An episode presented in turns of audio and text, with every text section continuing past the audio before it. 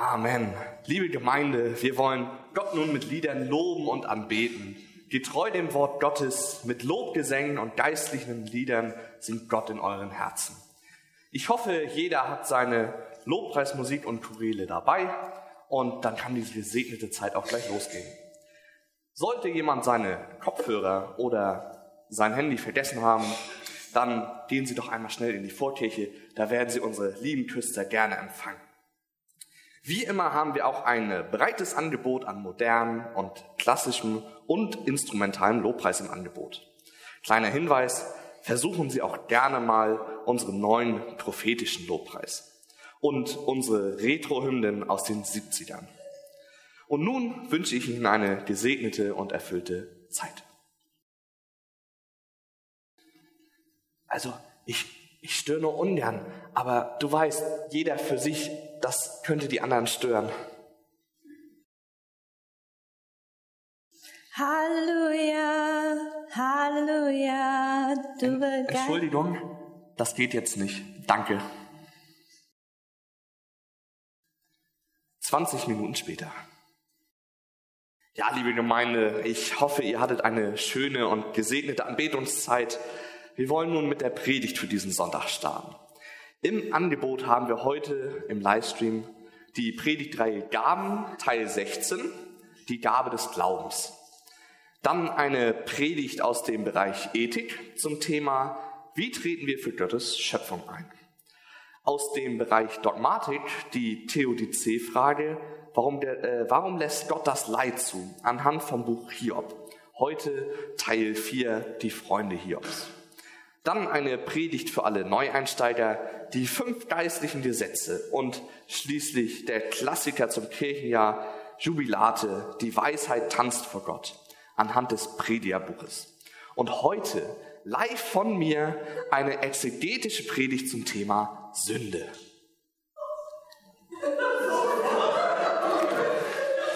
Na toll.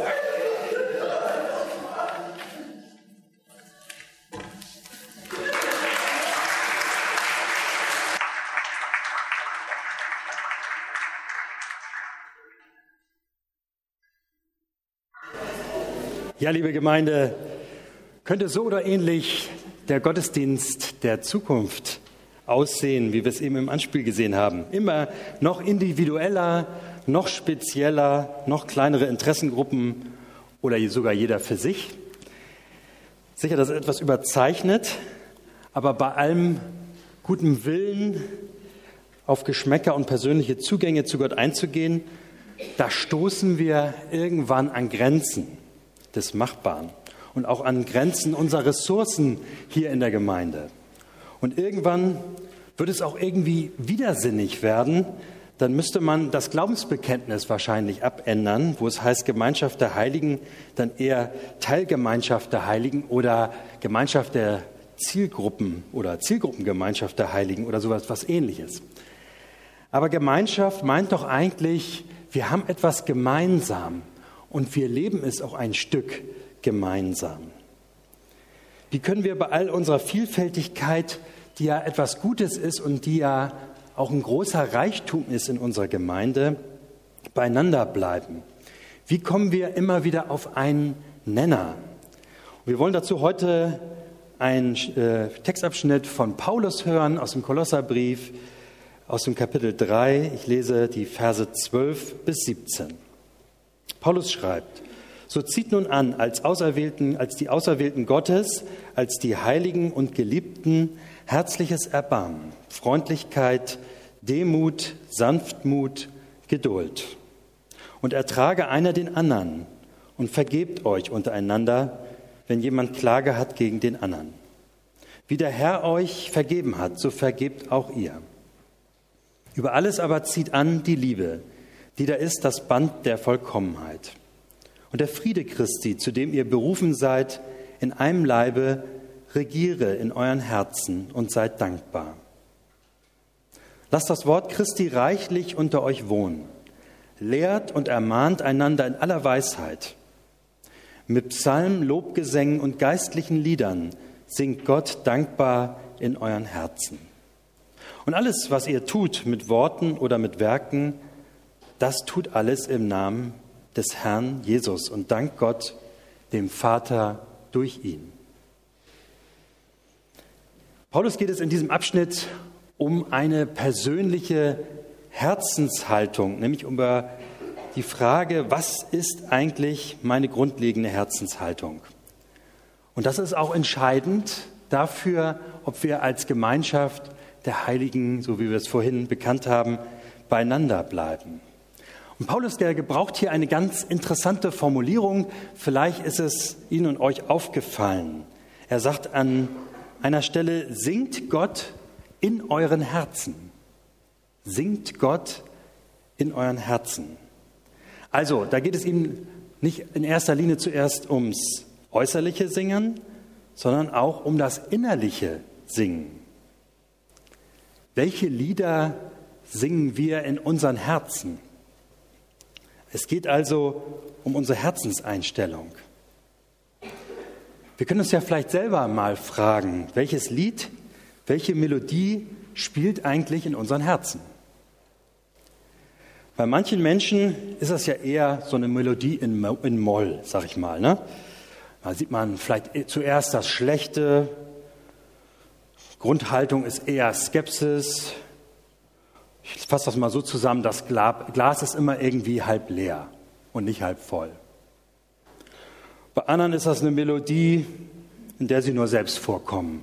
Ja? Erst komme ich und dann komme ich und dann wiederholt sich das Lied. Ich will nicht zu kurz kommen mit meiner Meinung und meinen Wünschen.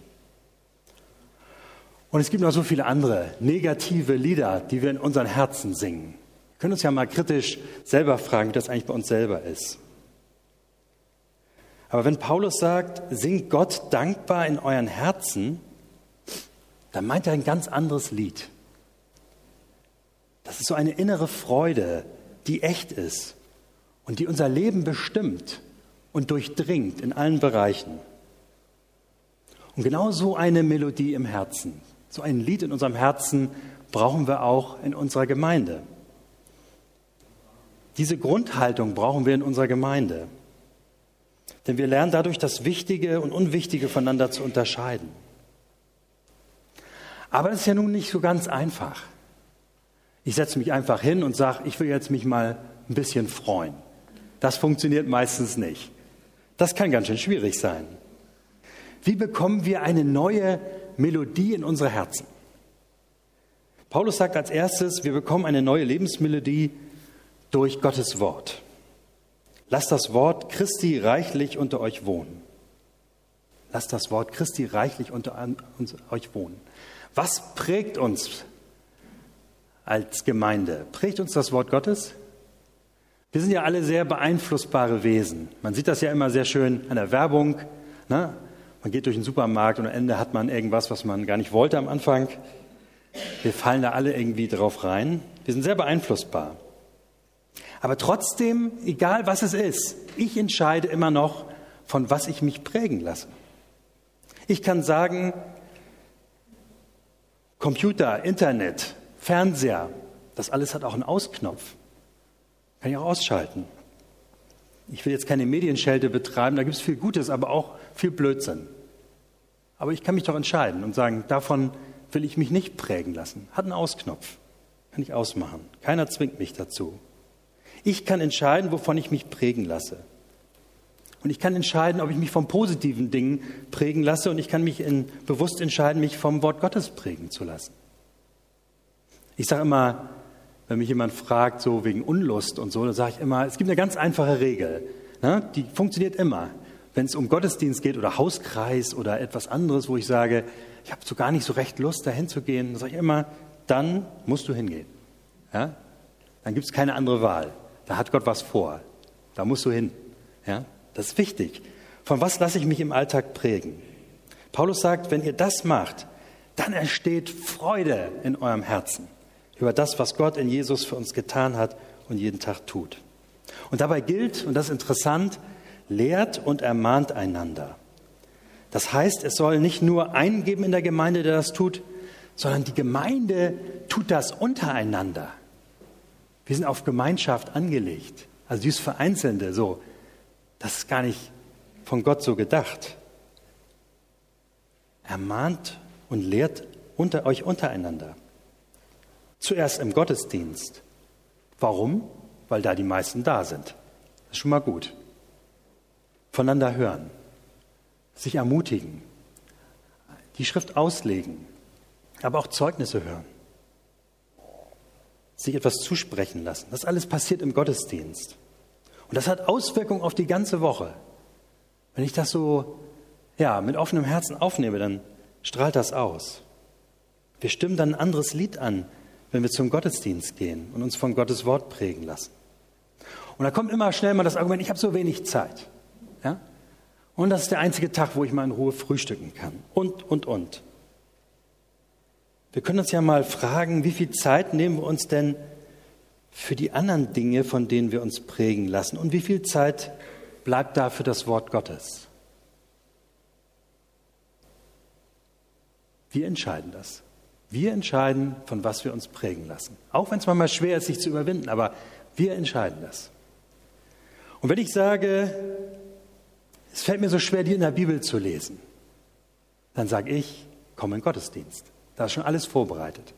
Du musst dich nur noch hierher schleppen, morgens, dich hier hinsetzen, ist alles schon bereit. Muss gar nicht weiter tun. Und bei uns sogar dreimal die Woche. Also schon dreimal die Woche kann man kommen und sich einfach hier reinsetzen. Ich glaube, es ist gut, dass wir das immer für uns wieder überprüfen. Will ich vielleicht nicht doch mehr Zeit haben, um mich von Gottes Wort prägen zu lassen? Wir entscheiden das selbst. Das Zweite, was uns eine neue Melodie ins Herz gibt, ist die Dankbarkeit. Dreimal sagt Paulus in diesem Abschnitt schon, seid dankbar. Man kann ja alles so hinnehmen, was so ist. Mein, meine Familie, mein Haus, mein Garten, meine, mein Auto, mein, mein Beruf, meine Gesundheit, mein abgesichertes Leben, meine vielen Möglichkeiten, meine Gemeinde, das ist einfach so da. Das kann ich sagen. Nehme das einfach hin. Aber ich kann auch ganz bewusst dankbar sein. Und ich kann ganz bewusst danken. Paulus erinnert uns oft daran, weil wir das einfach immer wieder vergessen. Da haben wir so einen Hang zu. Wenn wir nicht danken, dann jammern wir schneller. Und dann sehen wir auch schneller nur das Negative, auch am Gottesdienst. Aber durch das Danken, da verändert sich dieses Lied in unserem Herzen, diese Melodie in unserem Herzen, die ändert sich. Da wird so ein Freudenstrahl reingeschickt. Also es geht immer um unsere Herzenhaltung, um unsere Einstellung. Und das Danken muss man üben. Das geht auch nicht so einfach. Das muss man nämlich üben, indem man es ganz oft macht im Gebet, aber auch so, indem man es Menschen sagt, indem man sich selber sagt und Gott. Das muss man üben wie ein neues Lied, das man übt. Und das wird im Laufe der Zeit immer besser und besser. Ich bin sicher, wenn wir am Anfang noch länger gesungen hätten, wir hätten ja einen perfekten Kanon hier hingekriegt. Ja? Und bei Dank, beim Danken ist es auch so. Ich habe, manche kennen das von mir, ich habe immer so ein Band um. Nicht immer, aber ganz oft. Da steht drauf, jetzt ist es verkehrt rum, Gott sei Dank. Das lege ich mir manchmal um, damit ich das Danken nicht vergesse. So mein kleines Helferlein. Aber das ist so wichtig, dass wir das immer wieder üben, zu danken, Dankbarkeit zu entwickeln. Auch hier im Gottesdienst zu sehen, sind so viele Menschen da, auch in unserer Gemeinde, die zum Gottesdienst kommen, die einen Hunger nach der Gegenwart Gottes haben. Auch wenn ich vielleicht ihre Sprache und ihren Musikstil äh, nicht immer ganz nachvollziehen kann und der nicht immer ganz meiner ist. Und das, das, trotzdem kann ich dankbar sein. Nämlich, dass meine Mitgeschwister Gott kennen, mit ihm leben und Gemeinschaft mit ihm haben wollen. Dafür kann ich dankbar sein, für jeden Einzelnen. Und das Dritte, sagt Paulus, ist, wir bekommen ein freudiges Lied in unserem Herzen durch die Liebe. Und das erzählt er nochmal genauer an dieser Stelle. Gerade bei der Musik, das nehmen wir mal als Beispiel im Gottesdienst, das haben wir vorhin ja auch schon angedeutet bekommen, gibt es ja immer wieder verschiedene Meinungen. Ne?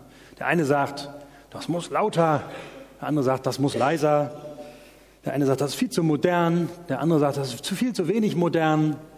So geht das immer hin und her und die Geschmäcker sind da verschieden. Und das können wir auch nicht so einfach ändern. Wir können nicht einfach sagen, du sollst jetzt einen anderen Geschmack haben. weil das meiner richtiger ist. Aber die Frage ist, wie gehen wir damit um? Was tun wir, wenn wir verschiedener Meinung sind? Wir können uns natürlich gegenseitig angiften ja, oder übereinander reden, so hinterm Rücken. Ähm, wir können immer sagen, ja, der schon wieder mit seinem Lobpreis. Und wir können sagen, ach, der, der meckert immer.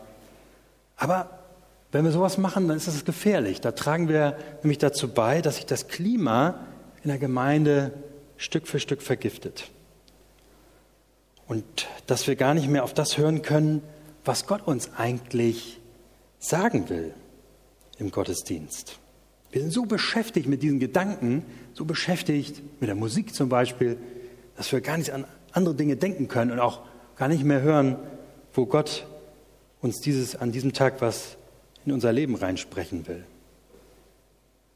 Und da ist es gut, dass Gott uns heute etwas sagt über dieses liebevolle Miteinander. Paulus fordert uns auf zur, zu herzlichem Erbarmen, Freundlichkeit, Demut, Sanftmut und Geduld.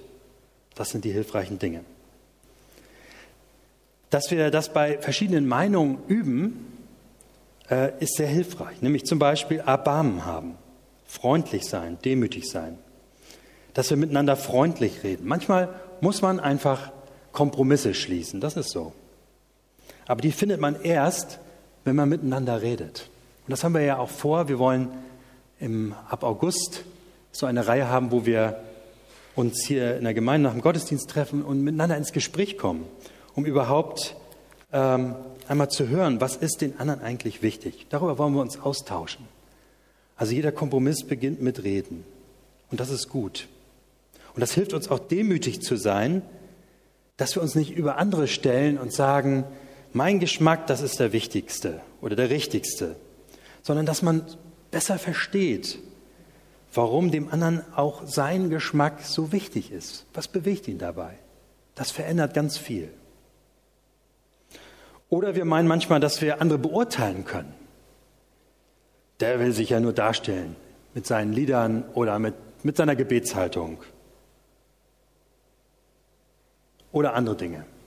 Und damit sage ich ja was anderes noch mit, wenn ich solche Dinge sage, dass ich anderen beurteilen kann. Aber das kann ich nicht.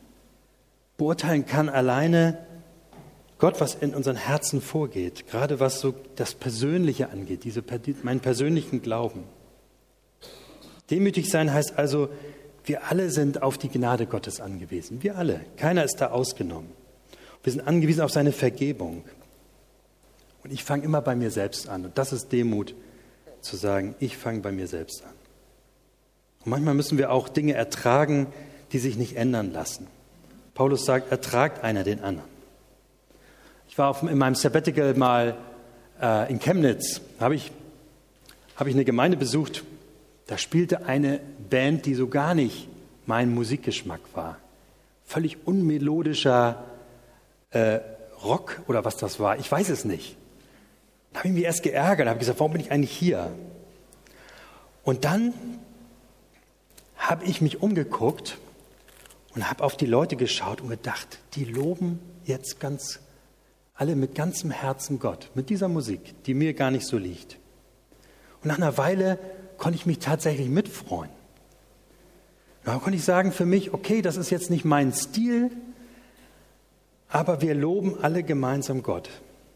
Und das ist im Moment das Wichtige. Das schließt uns zusammen. Und dann habe ich mich auch nicht mehr so geärgert, sondern gedacht, wie schön ist das, dass auch das hier Raum hat und dass hier Menschen sind, die wirklich von Herzen Gott die Ehre geben damit, denen das wichtig ist und ernst. Das hat uns miteinander verbunden. Das ist für mich immer eine wichtige Frage. Was ist wichtiger? Gott loben, auf ihn hören oder mein persönlicher Geschmack? Also was Paulus hier nennt, sind ganz entscheidende Dinge, wie wir in der Gemeinde miteinander umgehen, welche Herzenshaltung wir dabei haben. Paulus schreibt, vergebt euch untereinander, wenn jemand Klage hat gegen den anderen. Wie der Herr euch vergeben hat, so vergebt auch hier. Das ist es doch, oder? Das wollen wir doch. So vergeben, wie Jesus es tut. Oder vielleicht doch nicht? Wie macht Jesus das denn? Er vergibt uns immer wieder und immer wieder und auch immer wieder die gleichen Sachen. Und Jesus sagt, genau so sollen wir das auch tun. Wir sagen ja schnell, ja gut, das habe ich dir ein paar Mal vergeben, irgendwann muss auch mal Schluss sein. Ne? So, ist echt endgültig vorbei. Nein, immer wieder vergibt einander. Ich meine, wenn es andersrum wäre bei Jesus genauso, äh, hätte, hätte ich wahrscheinlich schlechte Karten, würde ich von mir sagen, wenn er immer irgendwann sagt, jetzt ist mal Schluss. Jesus vergibt uns immer wieder, auch die gleichen Dinge. Das heißt, wir sollen auch dem anderen immer wieder vergeben. Und dann passiert etwas ganz Tolles. Dann kann die Liebe wachsen. Ja, da ist ja so viel, was da rumliegt an Unrat, Müll, Steinigen, was wir einfach nicht brauchen können. Das, das räumen wir alles weg, wenn wir vergeben. Die ganzen Verletzungen, die Dinge, die uns so oft hindern, zueinander zu kommen. Wenn ich vergebe, dann werde ich innerlich wieder frei. Und auf dem freien Boden kann wieder die Liebe wachsen. Paulus sagt deshalb, die Liebe ist hier das Band der Vollkommenheit. Ein neues Lied in unser Herz durch die Liebe. Wenn ich anderen mit Liebe begegne, dann kann ich viel positiver sein, freundlicher sein und mich mitfreuen. Also Paulus sagt hier, es kommt auf die Herzenshaltung an. Wir können uns prägen lassen durch sein Wort, das Wichtige vom Unwichtigen unterscheiden. Wir können uns ganz bewusst vornehmen, zu danken für die Gemeinde, nicht nur zu jammern und immer wieder die Liebe einüben. Und alles das sind Töne, Töne von dem Lied, das wir in unserem Herzen singen. Und das führt dazu, dass wir eine Gemeinschaft der Auserwählten und Heiligen bleiben, wie Paulus sagt, und immer wieder zusammenfinden. Vielleicht entdecke ich dann sogar in der Vielfalt, die ich erlebe, etwas ganz Neues, was mich plötzlich anspricht. Lernen wir zu singen in unserem Herzen. Amen.